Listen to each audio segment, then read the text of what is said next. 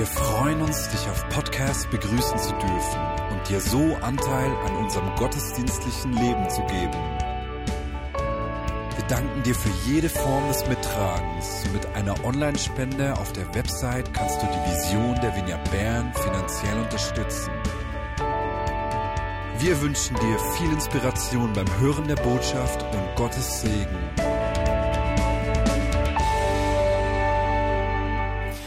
Caro hat es schon angekündigt.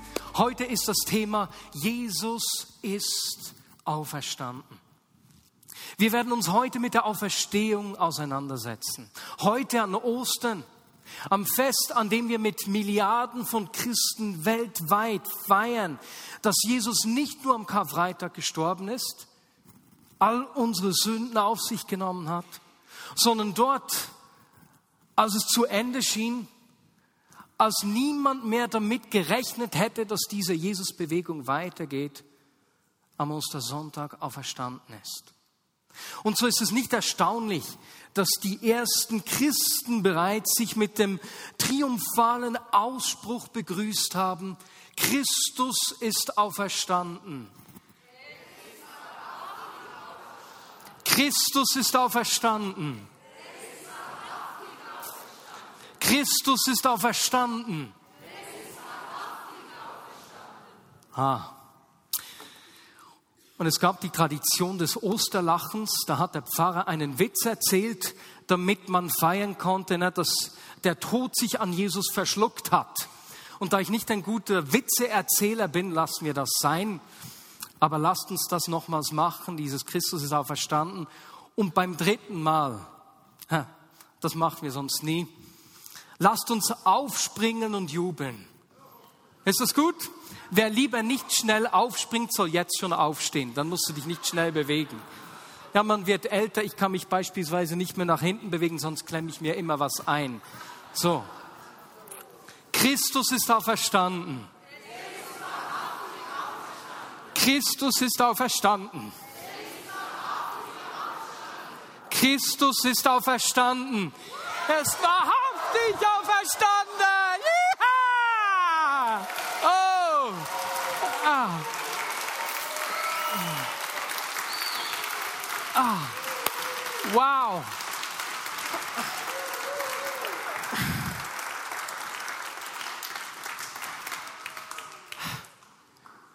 Es gibt kaum ein Geschehnis, das von so vielen Menschen bezeugt wurde wie die Auferstehung von Jesus. Und deswegen spreche ich heute darüber, weswegen ich an die Auferstehung glaube. Und wir wollen da in die Geschichte eintauchen, die Ostergeschichte und uns anschauen, wie das Ganze sich abgespielt hat und eben weswegen wir an die Auferstehung glauben. Übrigens, Leute, das habt ihr fantastisch gemacht. Richtig gut. Ah, so, dass wir es am Schluss gleich nochmals machen. Es gibt nur wenige Geschehnisse, die von so vielen Zeugen beschrieben wurden wie die Auferstehung. Wenn wir die Schriften des Neuen Testaments lesen, sehen wir, dass ganz verschiedene Menschen es aus unterschiedlichen Blickwinkeln beobachtet und niedergeschrieben haben und alle sind zum gleichen Schluss gekommen. Jesus, der Sohn Gottes, nicht nur Mensch, ganz Mensch, aber gleichzeitig ganz Gott, ist am Karfreitag am Kreuz gestorben. Er wurde beerdigt und er ist am dritten Tag auferstanden. Und so glaube ich es, weil beispielsweise Matthäus darüber schreibt, Matthäus, ein Augenzeuge, er sah es, er schrieb darüber und glaubte an die Auferstehung. Und genauso auch Markus. Markus, der seine Informationen sehr wahrscheinlich von Petrus hatte, er schrieb es nieder und er glaubte es. Oder Lukas. Lukas, der Arzt, der seinen Bericht mit den Worten beginnt, dass er den Geschichten sorgfältig nachgegangen ist, mit Augenzeugen gesprochen hat. Auch er glaubt es. Johannes, auch hier ein Augenzeuge, der das mitbeobachtet hat, er glaubte es. Und jetzt Jakobus, der Bruder von Jesus, er glaubte es. Lass mich mal fragen, wer von euch hat einen Bruder? Hände hoch. Was würde es brauchen, dass dein Bruder glauben würde, dass du der Sohn oder die Tochter Gottes bist? Denn Jakobus, von ihm lesen wir nirgendwo in den Evangelien, dass er ein Nachfolger von Jesus gewesen wäre. Überhaupt nicht, er taucht da nicht auf. Vielmehr dachte er, sein Bruder sei verrückt, bis ihm der Auferstandene begegnet ist. Und das hat alles verändert. Und so glaubte auch Jakobus, der Bruder von Jesus, dass sein Bruder der Sohn Gottes ist und vom Tod auferstanden ist. Und zu guter Letzt zum Anfang Paulus. Paulus, der die Christen gehasst hat zuerst, der die Christen verfolgt hat, sie umgebracht hat. Er hatte eine Begegnung mit dem Auferstandenen und er glaubte. Und er sagte, ich glaube, dass Jesus vom Tod auferstanden ist. All diese Menschen haben die Auferstehung, die Kraft der Auferstehung gesehen, selbst erlebt und haben sie geglaubt. Und sie haben begonnen, für uns ihre Erfahrungen, ihre Erlebnisse aufzuschreiben. Und weißt du nicht nur das, viele von ihnen haben ihr Leben dafür gelassen. Nicht für etwas, was sie geglaubt haben, sondern etwas, was sie selbst gesehen und erlebt haben. Und wenn wir uns diese Schilderungen der Ostergeschichte anschauen, dann kommt uns eine sehr reale Geschichte, eine sehr reale Schilderung des Ostergeschehens entgegen. Hast du auch Geschichten, die du selbst immer wieder erzählen musst?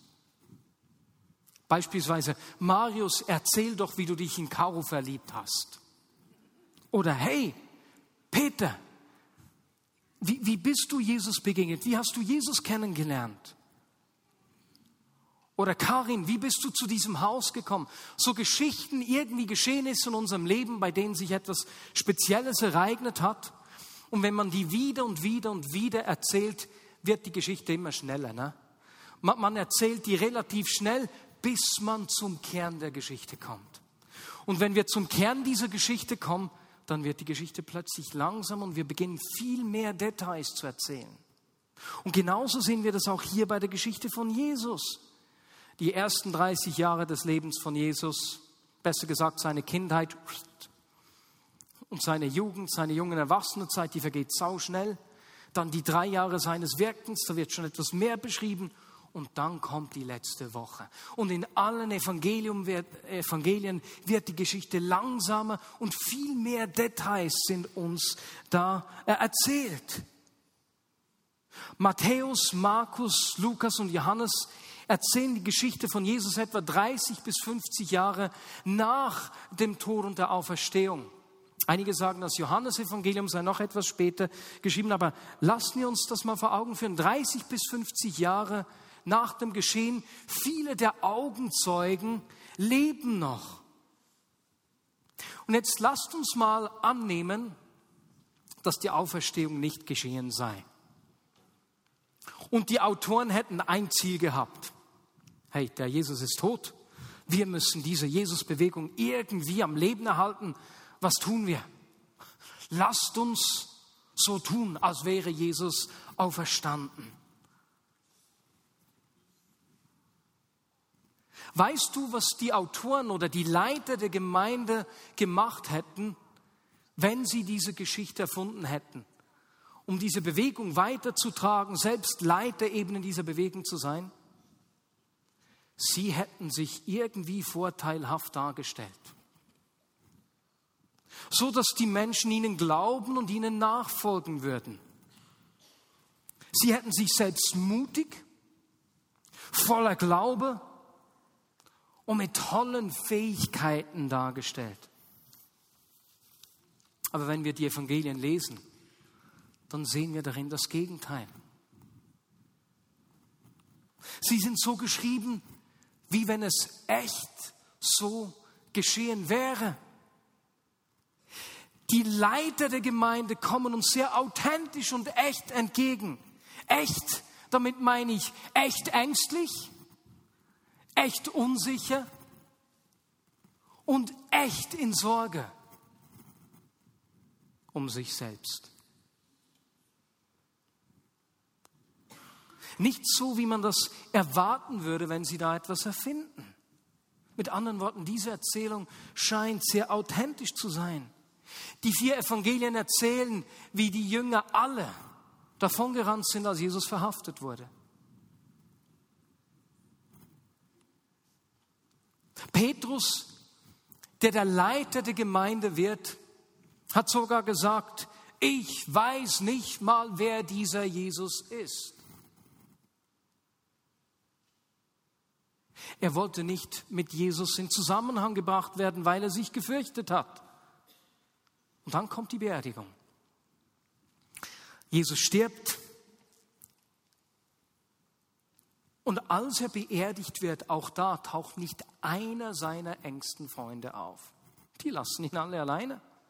Ja, aber wer beerdigt denn diesen Jesus? Das ist dieser Mann. Josef von Arimathea. Er geht zu Pontius Pilatus, bittet ihn, dass er diesen Körper vom Kreuz nehmen dürfe, ihn beerdigen darf. Pilatus gewährt ihm diesen Wunsch und er beerdigt ihn. Wer ist dieser Josef von Arimathea? Die Evangelien präsentieren ihn als reichen Mann, als ein angesehenes Mitglied des Hohen Rates und als einen heimlichen Jünger von Jesus. Auch er wird als Feigling dargestellt. Und ihm hilft noch ein anderer Mann, nämlich der Pharisäer Nikodemus. Er bringt die Salben mit, um Jesus einzusalben und einzubandagieren. Und die beiden beerdigen Jesus. Aber niemand von seinen Nachfolgern, keiner der Leiter der kommenden Gemeinde ist an diesem Tag da. Schöne Freunde. Es klingt nicht gerade nach einer Geschichte, mit der ich eine Lüge am Leben erhalten und mich als Leiter porträtieren lassen möchte. Und es geht sogar so weit, dass die Feinde von Christus mehr an die Jesus-Bewegung glaubten als die Nachfolger selbst. Wie sehen wir das? Die Pharisäer und die führenden Priester kamen normalerweise nicht gut aus miteinander. Sie hatten das Heu nicht auf der gleichen Bühne. Aber tatsächlich, die beiden gehen zusammen am Sabbat am Tag nach dem Tod von Jesus zu Pontius Pilatus, am Tag, an dem sie nicht arbeiten dürften, und bitten ihn nochmals um etwas. Pilatus, du hast uns einen großen Gefallen getan, hast du diesen Jesus hast kreuzigen lassen. Vielen herzlichen Dank. Nun haben wir aber gesehen, dass jemand den Leichnam vom Kreuz genommen hat. Und das ist ein Problem. Ein großes Problem sogar. Denn dieser Jesus hat behauptet, dass er am dritten Tag vom Tod auferstehen würde, dieser Betrüger. Aus diesem Grund müssen wir dich jetzt um einen weiteren Gefallen bitten, lieber Pontius Pilatus. Wann schildert uns Matthäus hier detailliert? Matthäus 27. Befiehl deshalb bitte, dass das Grab bis zum dritten Tag bewacht wird. Sonst könnten seine Jünger kommen und den Leichnam stehlen und dann dem Volk gegenüber behaupten, er sei von den Toten auferstanden. Dieser zweite Betrug, es wäre ja eine Lüge, ein Diebstahl, wäre noch schlimmer als der erste. Wow. Also die Pharisäer und die führenden Priester, die glauben wirklich an diese Nachfolger von Jesus, die sprechen denen Mut zu. Und Pilatus antwortet nur, ihr sollt eure Wache haben, geht und sichert das Grab so gut ihr könnt. Und so bewachen Soldaten das Grab, das mit einem Felsen verschlossen ist. Stell dir das mal vor. Der eine fragt den anderen, du, was machen wir hier eigentlich? Wir bewachen einen Toten. Und vor wem bewachen wir denn diesen Toten? Wer will schon was mit einem Toten anfangen? Ja, vor seinen Nachfolgern, die ihn stehlen könnten. Du meinst, vor diesen Weicheiern, die sogar von der Tempelwache geflüchtet sind? Die Feinde von Jesus vertrauten der Jesusbewegung noch mehr als die Jünger selbst. Denn die Jünger hätten den Leichnam niemals gestohlen. Niemals. Denn es wäre sinnlos und gefährlich gewesen, den toten Körper zu stehlen. Stell dir mal vor, wenn sie schon nicht bereit waren, sich zu Jesus zu stellen, als er verhaftet wurde, als Jesus noch lebte, als er sich selbst hätte wehren können, als etwas Kraftvolles hätte geschehen können, so wie sie das immer beobachtet hatten in seinem Leben, wenn sie schon da nicht den Mut gehabt hatten, zwei Tage zuvor oder einen Tag zuvor, weswegen hätten sie ihr Leben für einen Toten riskieren sollen? Sie hörten von den Frauen, wie Jesus gekreuzigt wurde, wie er gelitten hat und wie er gestorben ist. Die Frauen sahen ihn voller Qualen verenden. Und die Jünger wussten, wenn wir jetzt versuchen, den Leichnam zu stehlen und da etwas vorzugaukeln, dann wird uns das Gleiche geschehen. Weswegen sollten wir unser Leben riskieren, um den Körper zu stehlen und unser Leben für eine Lüge zu riskieren. Und wenn wir uns mal die Situation hier vor Augen führen, was wir hier an diesem Osterwochenende vor uns sehen, dann sehen wir auf der einen Seite nervöse religiöse Anführer. Wir sehen verängstigte Jünger. Wir sehen niedergeschlagene Frauen, die bei Jesus geblieben sind und deren Hoffnung enttäuscht wurde.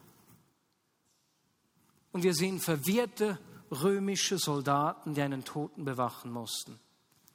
Aber weißt du, was wir an diesem Wochenende nicht sehen? Wir sehen niemanden, der eine Auferstehung erwartet hätte. Niemanden.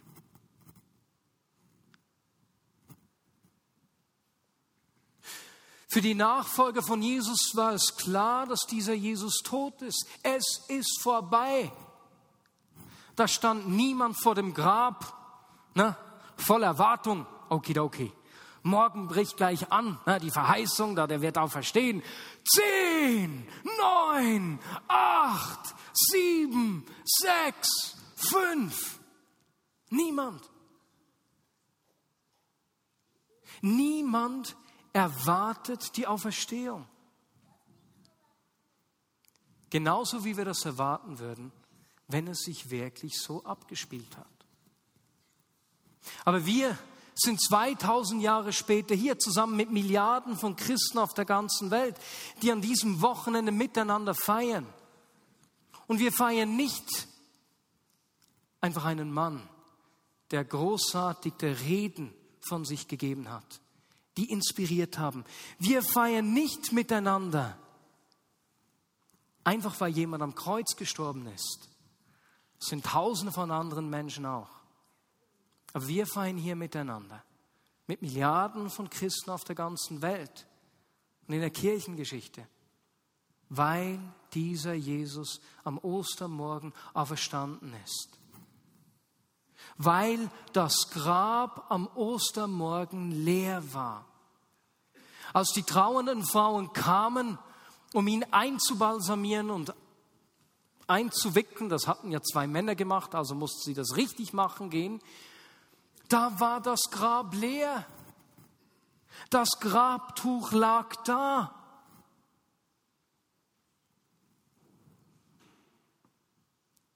Und nicht nur das, sondern dann sehen wir, wie die Kraft der Auferstehung diese ängstlichen, enttäuschten Nachfolger von Jesus erfasst hat. Und wir sehen, wie sie nur einige Tage später, nicht Jahre später, nur einige wenige Tage später am gleichen Ort in Jerusalem, dort wo Jesus verhaftet und gekreuzigt wurde, auf die Straße gehen und vor allen Menschen mutig predigen, du hast ihn umgebracht. Ich habe dich gesehen dort bei der Verhandlung. Gott hat diesen Jesus auferweckt. Ich habe ihn selbst gesehen. Jetzt tue Buße und entschuldige dich bei ihm. Obwohl sie wissen, welche Strafe auf sie warten könnte, sind sie mutig, verwandelt hier.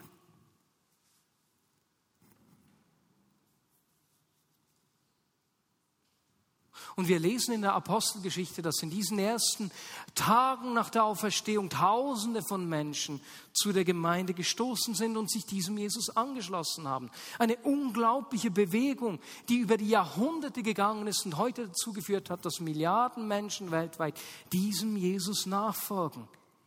Nicht wegen seinen Lehren, nicht einfach, weil er am Kreuz gestorben ist, sondern weil er, der Sohn Gottes, am Ostermorgen auferstanden ist und diese Zeugen dem Auferstandenen begegnet sind.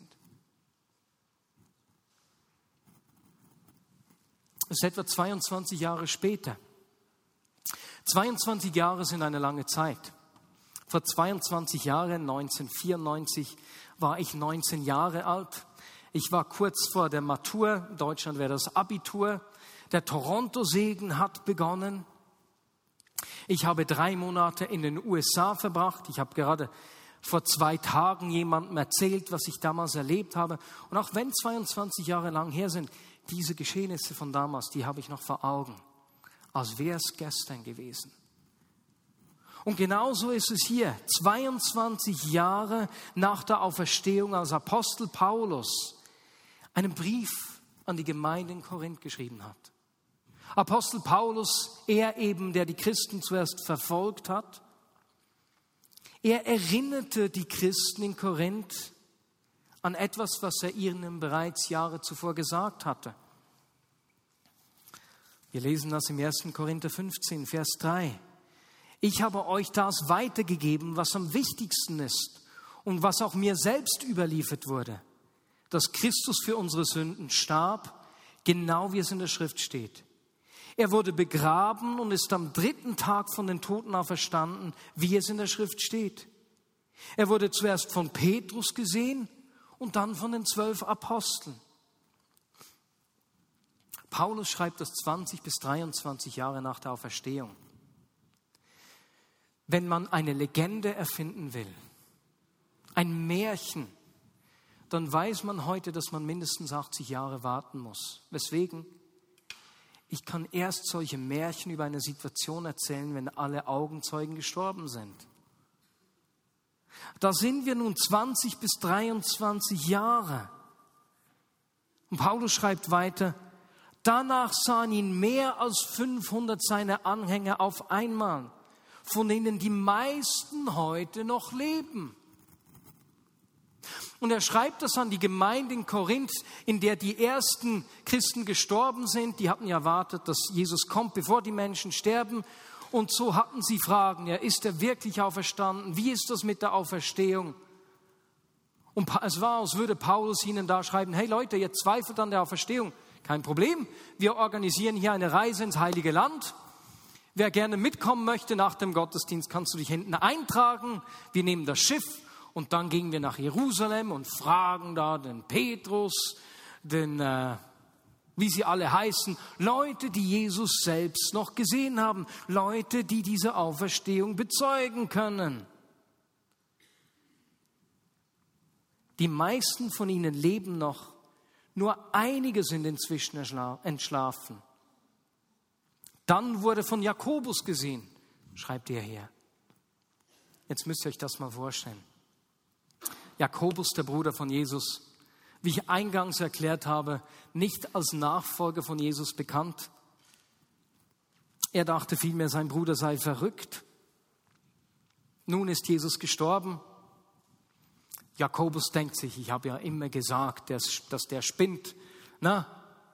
Und plötzlich erscheint ihm Jesus. Hallo, kleiner Bruder. Jesus, was machst denn du hier? Schau, ich bin auferstanden. Hey, dann stimmt es ja doch. Ich habe geglaubt, die hätten dich gestohlen und nur so getan, als seist du auferstanden. Es tut mir so leid, dass ich dir nicht geglaubt habe, Jesus. Es tut mir so leid, dass ich dir nie zugehört habe. Und es tut mir noch viel mehr leid, dass ich so schlecht über dich gesprochen habe. Ich sage dir, jetzt glaube ich an dich. Und dieser Jakobus, der Bruder von Jesus, wird zu einem der Leiter der Gemeinde in Jerusalem. Er wird als einer der drei Säulen der Gemeinde in Jerusalem bezeichnet.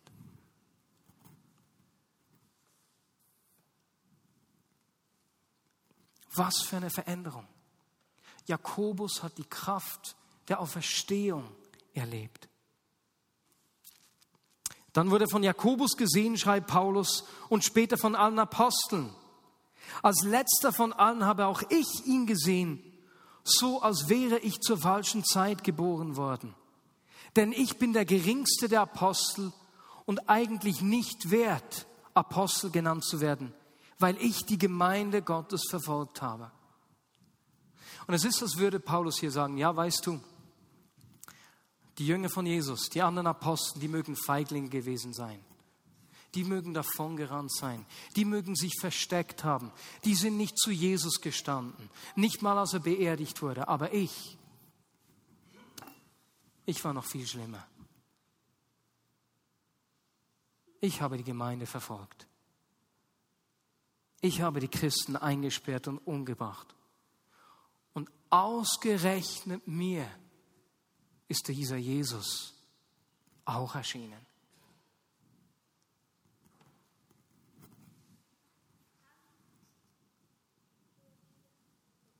Und so schreibt er, Jesus lebt, er ist vom Tod auferstanden. Wenn wir uns vor Augen führen, wie vielen Menschen dieser Jesus begegnet ist, schon nur in dieser Zeit, äh, in der wir ganz viele Berichte haben, wir haben über 20.000 Textdokumente von, von den ersten Christen, die sehr kurz nach dem Geschehen geschrieben wurden.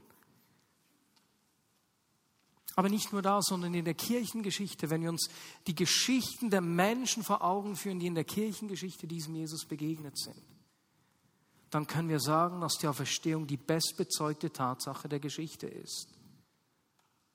Und so glaube ich, dass Jesus vom Tod auferstanden ist. Christus ist auferstanden. Die, die danach nicht aufspringen wollen, dürfen jetzt schon wieder aufstehen. Christus ist auferstanden. Christus ist auferstanden. Er ist wahrhaftig auferstanden.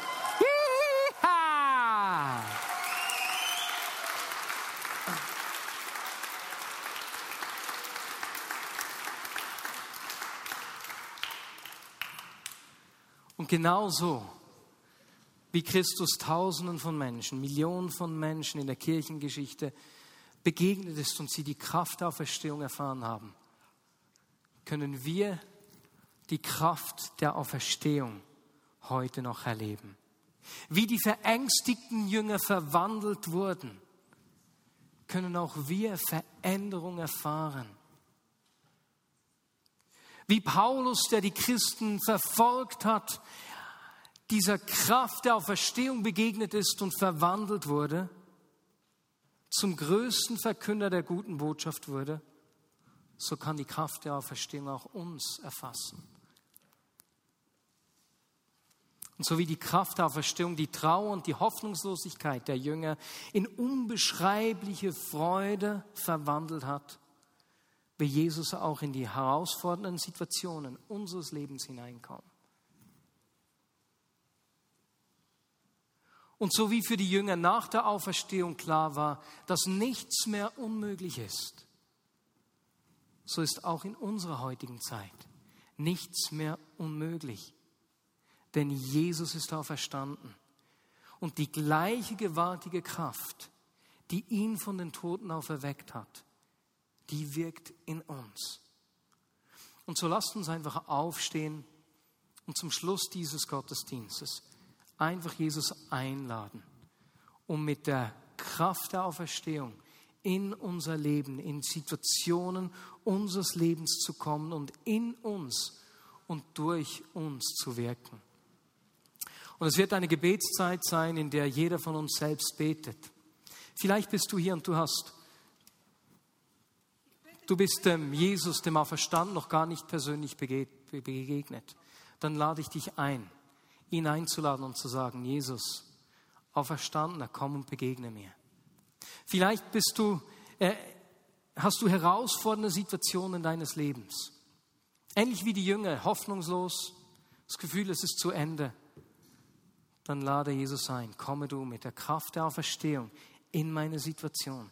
Vielleicht hast du unmögliche Situationen in deinem Leben oder in deinem Umfeld. Dann lass uns beten, dass Gott die Unmöglichkeit dieser Situationen sprengt. Lasst uns für die verändernde Kraft des Auferstanden beten, gerade auch für Kriege. Ich denke an Syrien, ich denke an den Irak. Ich denke aber auch an die Flüchtlingskrise. Idomeni beispielsweise, wo heute die 16.000 Flüchtlinge die Grenze stürmen wollten. Lasst uns die Kraft des Auferstandenen einladen, in uns und durch uns zu wirken. Und ich werde das dann mit einem Gebet schließen. Und wenn du mich für einen Moment runterschrauben kannst, damit ich auch laut beten kann. Und Jesus, wir wissen, dass unsere Botschaft nicht einfach aus Worten besteht, sondern dass du mit der Kraft des Auferstandenen in uns und durch uns wirkst. Und zu sagen, wir wollen mehr von dir, Jesus. Brauche du uns, um Frieden zu bringen, um Hoffnung zu bringen. Komme du mit Heilung, Menschen um uns herum, die krank sind. Brauche du uns, um deine Kraft der Heilung sichtbar zu machen, Realität werden zu lassen, sichtbar für alle rundherum. Jesus, ich bitte dich für die Flüchtlinge in den Domäni, in den umliegenden Ländern von Syrien und Irak, die irgendwo einfach gestrandet sind. Greife du mit der Kraft der Auferstehung ein. Und Jesus, zeige du uns, wo du uns brauchen willst um Hoffnung, Zukunft, Perspektive zu bringen. Und Jesus, wir, wir können es nicht sein lassen, uns auszustrecken nach mehr von deiner Kraft der Auferstehung. Weil wir wissen, dass du lebst und es zu viele Situationen um uns herum gibt, wo dein Leben nicht sichtbar wird. Und Jesus, wir können nicht zuschauen und schweigen im Wissen, dass da eine Kraft zugänglich ist, die genau in diese Situation hineinkommen möchte. Jesus, sprenge du die Grenzen unserer Vorstellung. Dort, wo wir wie die Jünger am Karfreitag, am Ostersamstag getrauert haben und sich zurückgezogen haben Öffne unsere Augen für die Realität der Auferstehung und alles, was sie mit sich bringt. Wir wollen mehr von dir, Jesus. Denn wir wissen, du lebst. Amen.